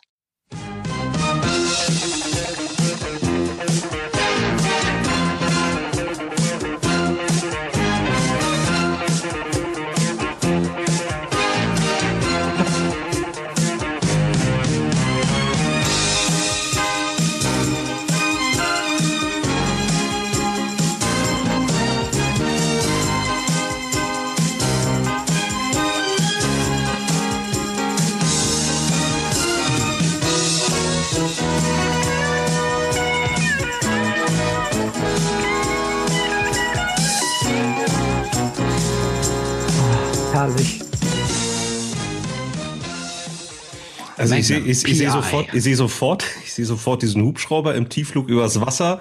Ich sehe äh, ihn grinsend in seinem Ferrari sitzen und und Gas geben und äh, ja. Man hat sofort die Bilder. Also die Musik an sich ist ja schon der Oberhammer. Also mehr 80er geht ja oder nicht. Ja. Also das ist die Gitarren. Es, ist, es nimmt mich immer noch total mit und es ist die, Daniel, du hast schon gesagt, es ist die perfekte Symbiose aus Bildern und der Musik. Und diese Bilder, ich habe genau die gleichen Bilder wie du vor Augen. Du siehst Magnum, wie er die, das Magazin reinhaut in seine Waffe. Du siehst den Ferrari von oben. Du siehst Magnum, wie er einer jungen Frau äh, Schnorchelunterricht gibt. Du siehst ihn in die Kamera grinsen. Du siehst Higgins in Karate-Pose. Und es wird immer besser. Und natürlich den Helikopter im Sturzflug als erste Szene. Du weißt, das wird richtig geil hier. Ich hänge noch bei dem Wort Schnorchelunterricht. Aber ja, doch, äh, genau. Also ganz viele, ganz viele Dinge, die, die da. Ja, es ist ein geiles, ist ein geiles 80er Jahre Serienintro. Muss, ich wirklich, muss man wirklich so sagen. Also hatten, ich, ich finde auch die Musik immer noch cool. Ich finde, das, das ist einfach Stimmung. Das ja. ist, man hat wirklich Lust, jetzt Magnum zu gucken, wenn man das, wenn man das allein nur die Musik hört. Ich habe es ja jetzt gerade ja. nicht gesehen. Ähm, ja, die ganze Visualisierung ist, ist super geil. Ich hatte dann eine gewisse Vorahnung, dass da bei dir so eine Nominierung kommt, Micha. Ja. Ich für meinen Teil muss gestehen, ich habe einfach mh, mm, zu selten Magnum geguckt, als als dass ich da irgendwo so so diese diese Leidenschaft für entwickeln konnte. Aber all, all das, was ihr beide gerade gesagt habt, ja, also es ist es ist super geil aufeinander abgestimmt. Mehr 80er geht nicht. Es es es war einfach die Form von Abendunterhaltung damals ähm, und Du hast mich nicht enttäuscht, Micha. Ich habe darauf gehofft, spekuliert und äh, freue mich. Das ist, das ist schön. Ja. Ähm, ist interessant, dass du sagst, du hast die nicht oft genug gesehen, um dann eben auch diese Vorliebe für das Intro zu teilen. Bei mir ist es nämlich so, ich wisst ihr beide, ich habe ja einen Großteil meiner Kindheit in meinem Zimmer mein Zimmer teilen müssen mit meinem größeren Bruder. Oder er musste sein, er glaubt immer noch, dass er sein Zimmer teilen musste. Ja. Auf alle Fälle hatten wir gemeinsam ein Zimmer und ich weiß noch, er hatte so einen schwarz-weiß Watson-Fernseher vor seinem Bett stehen und dadurch, dass er ein paar Jahre älter ist, durfte er natürlich auch länger wach bleiben und andere Sachen schauen. Und es hat sich bei mir eingebrannt, Dienstagabend, wahrscheinlich so Viertel vor zehn oder sowas, das, so lief das Jahr, also 84, Mitte der 80er oder sowas. Und diese Musik das war wahrscheinlich auch das Einzige, was ich damals von Magnum mitbekommen habe. Es war ja dann doch eher eine eher erwachsenere Serie, also eine Krimiserie, die auf Hawaii spielt, um einen Privatdetektiven, eben Thomas Magnum, gespielt von Tom Selleck. Und ich habe es bestimmt öfter gehört als gesehen, weil der Fernseher war für mich nicht zu sehen und wahrscheinlich hat er auch nach dem Vorspann, einfach um mich zu foltern, hat er noch den, die Musik abgewartet und danach dann erst seinen, seinen Bügelkopfhörer in diesen Watson-Fernseher gesteckt, um dann die Serie alleine zu gucken und mir meinen wohlverdienten Schlaf zu gönnen. Aber es war für mich die Schranke. Also danach war Schluss. Und es hatte dann immer auch was in meiner Vorstellung, was Erwachsenes, was Verbotenes, irgendwie was, was irgendwas Verheißendes so dass ich eben da wahrscheinlich sehr viel reinprojiziert habe in diese Serie. Aber ich muss sagen, als ich sie dann später gesehen habe, es hat das total gehalten. Manchmal ist ja dann der Fall umso tiefer und die Enttäuschung umso größer, wenn man dann mit den Sachen aus der Kindheit konfrontiert wird. Und es hat das total gehalten. Aber ich weiß noch, dass mhm. das bei mir tatsächlich eben damit diese Grenze zwischen, du musst jetzt ins Bett und du darfst weiterschauen, markiert hat. Traumata. Traumata, genau. Ja, ja. So sieht's aus. Meine ältere Schwester hätte vieles gemacht damals, aber sich bestimmt kein Zimmer mit mir geteilt. Insofern äh, kann, kann ich auf so eine Erfahrung nicht zurückblicken. Aber es war auch nicht ganz freiwillig, glaube ich. Ja, nee, aber trotzdem hat sie mich ja auch popkulturell ein bisschen versaut damals. Das äh, kann, kann ich auch nicht anders sagen. Also man, man denke nur an ja. SOS-Band und was hier noch, was, was hier noch alles so nominiert worden ist. Ja. Also versauen kann er ja nicht die Rede sein. Nein, im positivsten. Und im du, positivsten du hattest Magnum ja auch schon bei deinen Top 3 Serien der 80er, ne? Wenn ich mich recht entsinne? Ja. Da hatte ich ihn schon, genau. Da habe ich dann inhaltlich gesagt, was ich, was mich da so begeistert hat und warum es das immer noch, und es läuft ja auch immer noch, ich glaube, seit eins oder seit eins Gold. Ich bin letztens wieder hängen geblieben. Ich habe die auch, habe auch nie alle Folgen gesehen, also bei weitem nicht. Ich warte immer noch auf die Blu-ray. das wurde ja auch mal neu synchronisiert, aber der Vorspann, also selbst wer die Serie nicht kennt, wenn ihr euch diesen Vorspann anschaut, und das ist auch super geil geschnitten.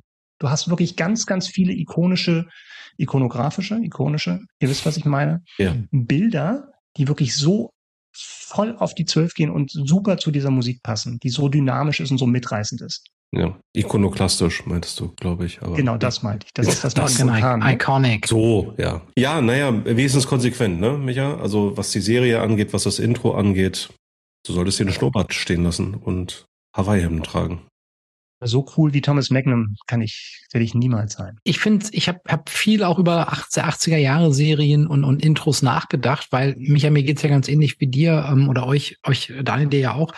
Wir haben halt ja in der Zeit einfach viel Zeit gehabt, viele Serien geguckt, sind damit aufgewachsen. Deswegen kennt man äh, diese Intros natürlich auch alle hoch und runter. Ich meine, ich muss an Knight Rider denken und so weiter.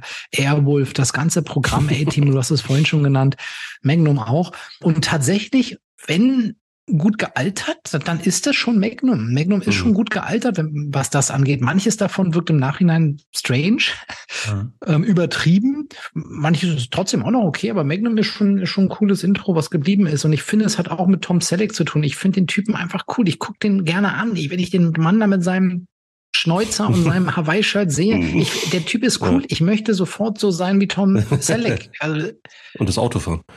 Ja war auch eine Sache, die du ja auch bei den Synchronsprechern genannt hattest, Norbert Langer. Also ich will ja. jetzt gar nicht zu sehr über die Serie sprechen, das ja. haben wir ja schon getan und auch bei den Synchronsprechern, aber es lebt von dieser Selbstironie, die du auch bei der deutschen ja. Synchro wahrscheinlich sogar noch mehr raushörst als im Original. Und ich finde es gut, Michael, dass du, dass du hier mit einer mit einer älteren Serie äh, abschließt, ähm, weil das, das ist mir so in der Vorbereitung gegangen. Ich finde, wenn man wenn man so viele tolle, hochwertige wirklich sehr, sehr, sehr aufwendig produzierte Intros wie allein in den letzten zehn Jahren äh, irgendwie zur Auswahl hat, dann fällt es teilweise echt schwer, auf eine alte Serie irgendwie zurückzugreifen. Umso schöner, mhm. dass du das dass du da diese, diese Perle für uns rausgeholt hast. Mir ging es interessanterweise eher andersrum, dass es eben die neuen Schwere hatten, sich gegen diese Nostalgiebrille so ein bisschen zu bewähren. Aber das ist dann, glaube ich, sehr, sehr Unterschied. Also ich hatte eine Menge auf der Longlist eine Menge Kindheitsserien gehabt die ich immer noch wieder gerne sehe, weil sie mich halt in so eine Zeit zurücktransportieren. Mhm. Aber klar, vom, ja. rein vom, vom, vom Aufwand ja. ist es natürlich heute eine ganz ja. andere, eine ganz andere Geschichte. Ja, mit Nostalgie kann ich ja auch eine ganze Menge rechtfertigen, aber tatsächlich, wenn du dann wirklich auf die Gestaltung schaust, ne, und dann akustisch wie visuell daran gehst, dann naja, dann, dann verlieren ältere Serien dann schon so ein bisschen. Also ich mache euch ein Beispiel und ich glaube, ich kann dieses Beispiel unge, äh, ungefährdet nehmen, weil Björn äh, nicht einen Colt für alle Fälle nominieren wird.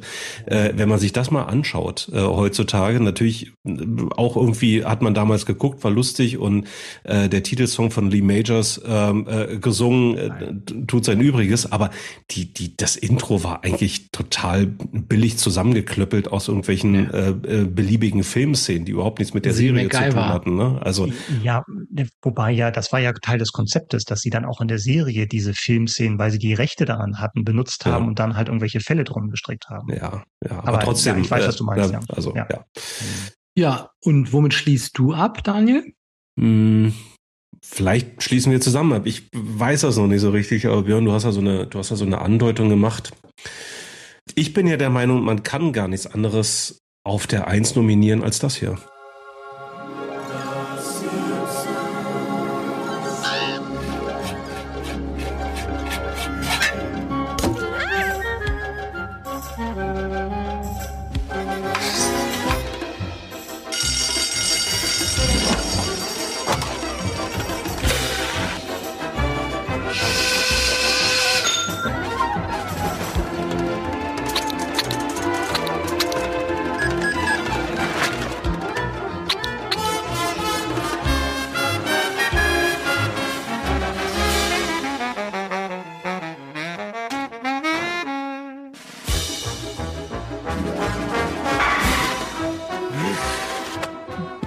Also auch wenn ich, wenn ich äh, vorhin gesagt habe, ich mag ja kürzere Intros, äh, sind das hier eine Minute 52 Sekunden äh, pure Freude.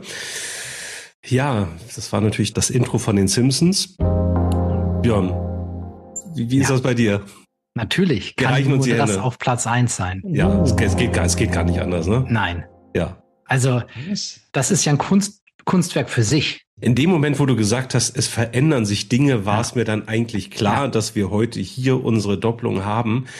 Ich fange mal so an. Dieses Intro dieser Eröffnungssequenz dieser Serie, die es ja bis heute gibt, seit 1989, die hat einen eigenen Wikipedia-Eintrag. Zeigt mir mal eine mhm. Serie, die einen eigenen Wikipedia, also wo, wo das Intro, wo die Eröffnungssequenz einen eigenen Wikipedia-Eintrag hat. Mhm. Nicht die Serie an sich, sondern nur die Eröffnung, weil das Ding natürlich so komplex ist und etwas, was du vorhin über Game of Thrones gesagt hast, ähm, gilt hier natürlich auch.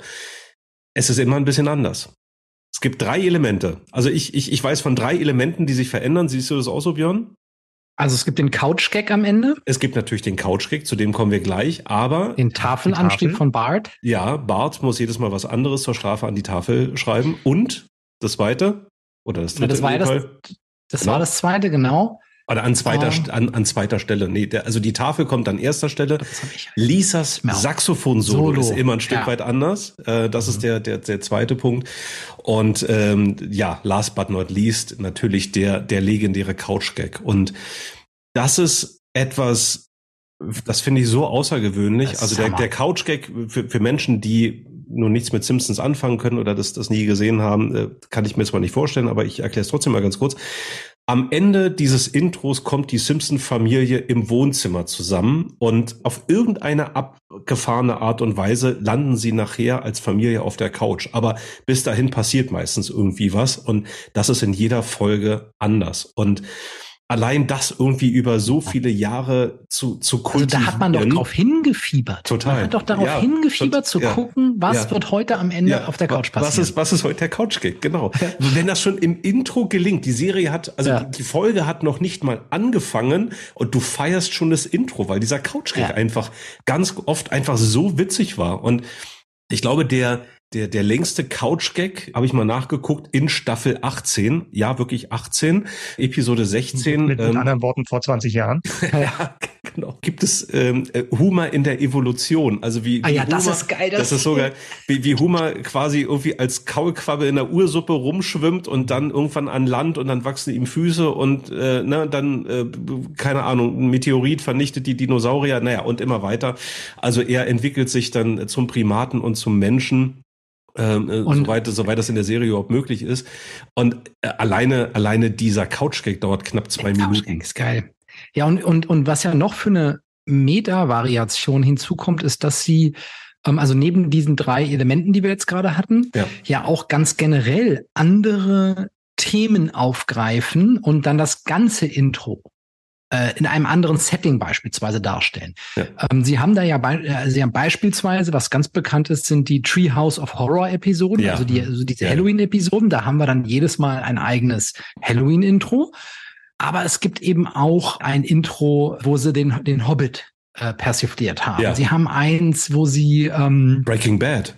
Breaking Bad. Sie haben, ja. und deswegen würde ich das vielleicht mal ergänzend einspielen, auch ein Game of Thrones Intro ja, gemacht. Stimmt, ja, das stimmt. Ja. Ich würde das einfach mal ganz kurz anspielen, damit man mal, zumindest von der Musik her, kriegt man das Gefühl dafür, wie das dann äh, abläuft.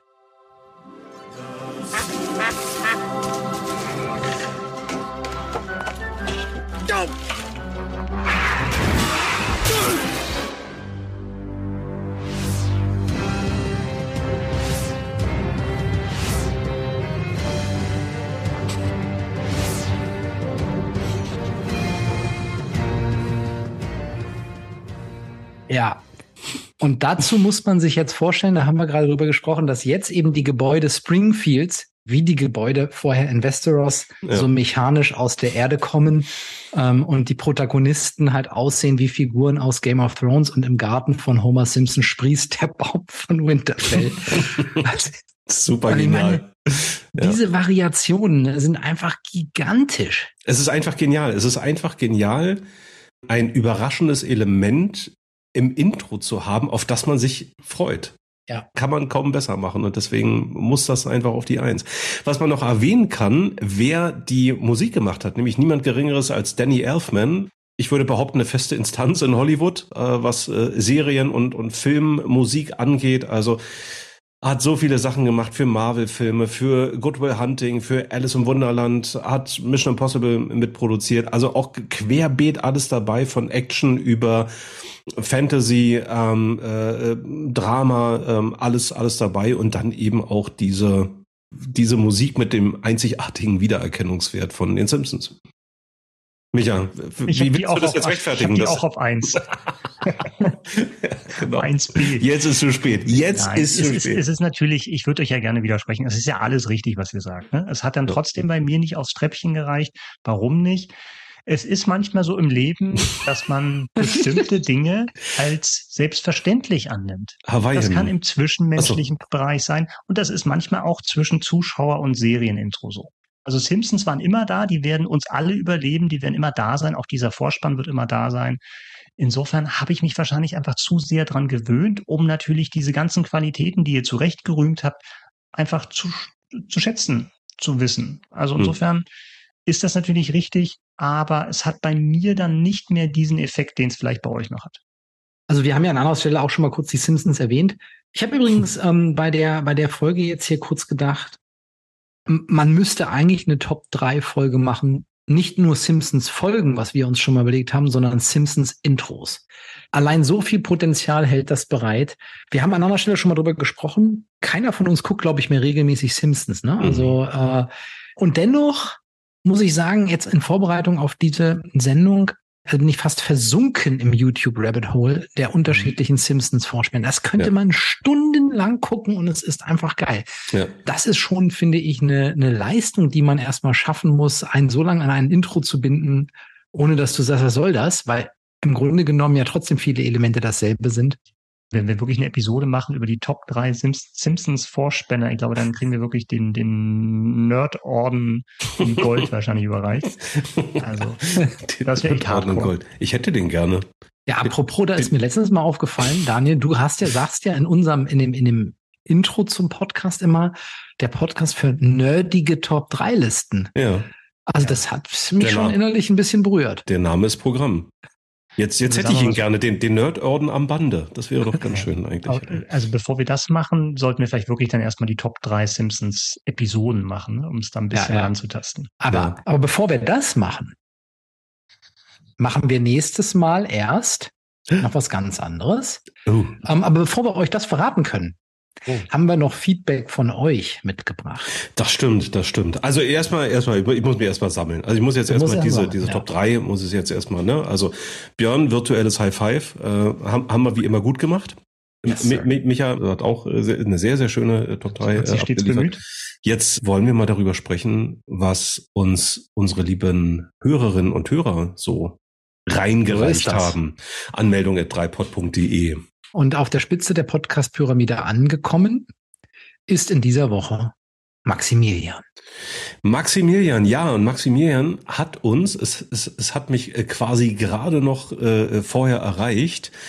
Äh, Maximilian. Kein, kein Problem, Maximilian, kein Problem. Wir arbeiten 24 Stunden rund um die Uhr nur für Dreipod. Genau. Deswegen hat Daniel das gerade noch mit reingehauen. Äh, gerade, gerade so kurz vor der Sendung kam es noch reingeflogen.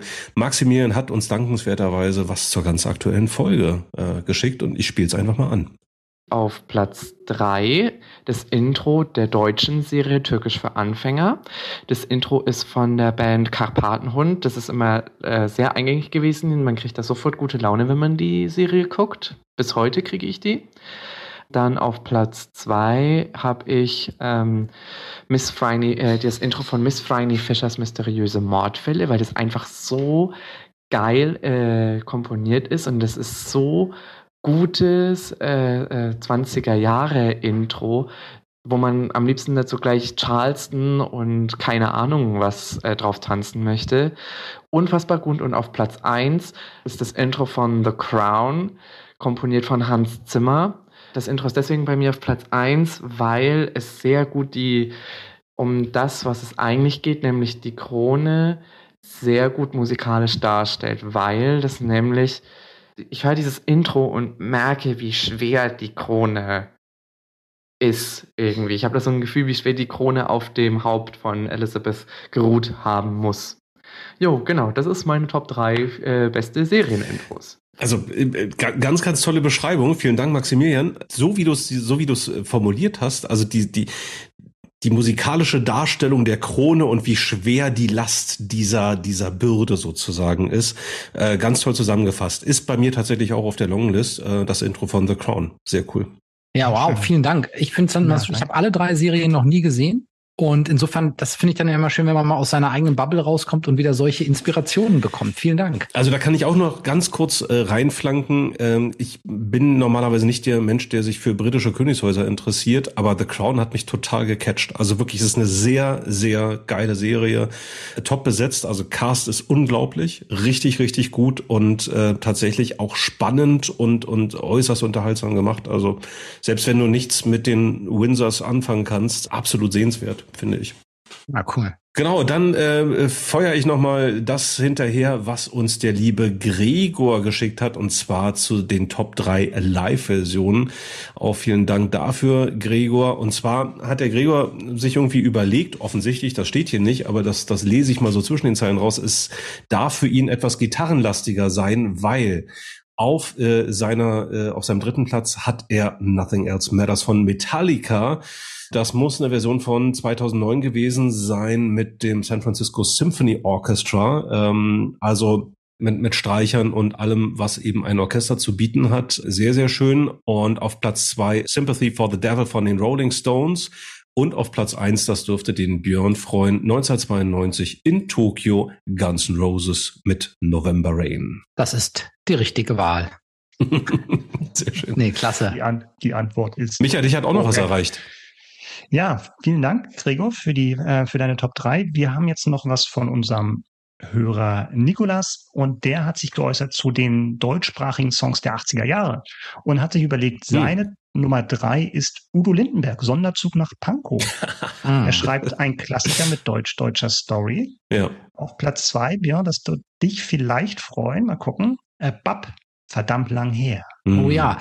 Ist tatsächlich ein, ein, toller Song, ne? Ja. Also ja mir, mir fällt bei diesem Song immer wieder auf, ich hatte den auch äh, recherchiert, hört sich jetzt zu, zu groß an, aber ich habe den tatsächlich auch auf der Longlist gehabt. Und für mich fällt er im Refrain ein bisschen ab. Eigentlich ist der ja. Aufbau, also der, wenn er eine Gitarre einsetzt, das ist schon richtig geil. Für mich fällt der dann eigentlich ein bisschen ab, wenn es zum Refrain kommt. Mhm. Und äh, vorher gefällt er mir doch deutlich besser. Äh, Nikola schreibt ähm, ein zeitloser Song, wenn auch auf Kölsch, aber auch gerade deshalb einer seiner Favoriten. Und Niedecken ist einfach ein guter Typ, der es nicht nur musikalisch drauf hat. Und auf Platz eins hat Nikolas Westernhagen, Lass uns leben. Uh, er sagt nochmal uh. zeitlos und eine der schönsten deutschsprachigen Balladen, die es gibt. Und ich muss sagen, ich bin jetzt kein riesiger Westernhagen-Fan, aber wenn ein Song, dann wahrscheinlich am ehesten der bei mir. Würde ja, schöne Wahl. auch ja. so unterschreiben. Ja, sehr schön. Er sagt aber auch, er kann sich nicht da ganz frei von sprechen, von unseren Hitlisten beeinflusst worden zu sein, nach dem Motto, haben die ja schon ausgewählt. Also ist auch interessant. Ne? Wir haben ja auch ein paar Hörer, die sagen, die hören sich das bewusst vorher nicht an, um ganz ja. unbeeinflusst ihre Top 3 zu machen. Also da gibt es dann die unterschiedlichsten Strategien, wie man davor äh, gehen kann. Und er schreibt dann auch, und er ist gespannt, ob es der Tatort in unsere Sendung geschafft hat, als Mutter aller Intros. Wir hatten keine deutschsprachige Serie dabei, interessant. Mhm. Ähm, aber ja, Tatort ist natürlich dann auch nochmal wirklich eine Ikone im Fernsehen. Aber erstmal, Nikolas, vielen Dank für dein Feedback. Ja, aber es gab tatsächlich bei mir, ja, vielen Dank erstmal. Und äh, ich muss sagen, es gab tatsächlich bei mir eine deutsche Serie, über, über die ich länger nachgedacht habe, aber dann war es letzten Endes auch nur die Musik. Also so ehrlich muss ich dann zu mir selber sein, weil Liebling Kreuzberg ist einfach total geil. Und was Klaus Doldinger da geleistet hat, also mega. Wieder Saxophon am Start, sehr schön. Wenn dann Praxis Bilobogen. Aber das ist eine Geschichte für eine andere ja. Folge. Apropos andere Folge. Ja, unsere nächste Folge. Hm sind nicht die Top 3 Simpsons-Intros, sondern es sind die Top 3 Scores des 20. Jahrhunderts. Also die Alben zu den jeweiligen Filmen des 20. Jahrhunderts, nicht Filmmusik. Und wir haben das ganz bewusst. Wir haben heute den gesamten Tag zusammengesessen und äh, intensiv diskutiert, diskutiert äh, ja. und um, um auch ein Regelwerk ja, festzulegen. Das Wort. Seit sieben Uhr morgens. Und, und konnten uns am Ende einigen, was heißt das? Ja.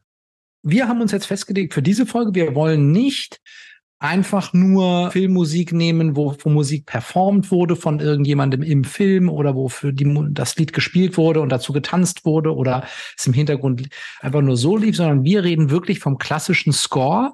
Ähm, das heißt also von einer extra für den Film geschriebenen Musik. Und da gucken wir uns an, was sind unsere Top Scores der Filme des 20. Jahrhunderts. Fällt mir gerade ein, tendenziell sind das eher A nee, nicht A cappella, sondern Instrumentals. Ja. Wahrscheinlich, ne? Mhm. Okay. Ja. Ja, mhm. ja, muss nicht sein. Ja, mhm. ja. Ich muss ja nochmal fürs Protokoll zumindest nochmal sagen, mir war das zu groß als Kategorie. Ihr beide habt mich überstimmt. Ich habe gesagt, es ist völliger Wahnsinn zu glauben, man kann ein ganzes Jahrhundert in eine, in eine Folge packen. Aber gut. Ja, das ja. hast du auch gesagt. Vorher hast du gesagt, ich bin für beides offen. Ja, und hab dann gesagt, von wegen, Leute, denkt dran, ein ganzes Jahrhundert Filmgeschichte, Filmscores, das ja. ist der komplette Wahnsinn. Aber gut. Ja, dann kriegen wir wieder irgendwann eine Nachricht von dir, das geht nicht, ne? wir müssen das in Jahrzehnten machen. Nachts, ne, eine Nachricht. Ich habe ja auch zu bedenken gegeben, das ist ja auch Konzept dieses Podcasts, dass wir uns regelmäßig hier übernehmen und äh, uns Aufgaben aufhalsen, die eigentlich äh, unmöglich und nicht zu lösen sind. Aber wir machen es trotzdem. Genial. Und ihr könnt mitmachen. Also macht auch eure Top 3 Listen, lasst sie uns zukommen äh, per E-Mail als Soundfile am allerliebsten oder als Video. Ähm, wir nehmen das alles, wir freuen uns darüber. An meldung.dreipod.de. Sehr schön. Ja. Danke. Tschüss. Danke. Super. Danke. Tschüss. Wo mache ich denn jetzt hier Stopp?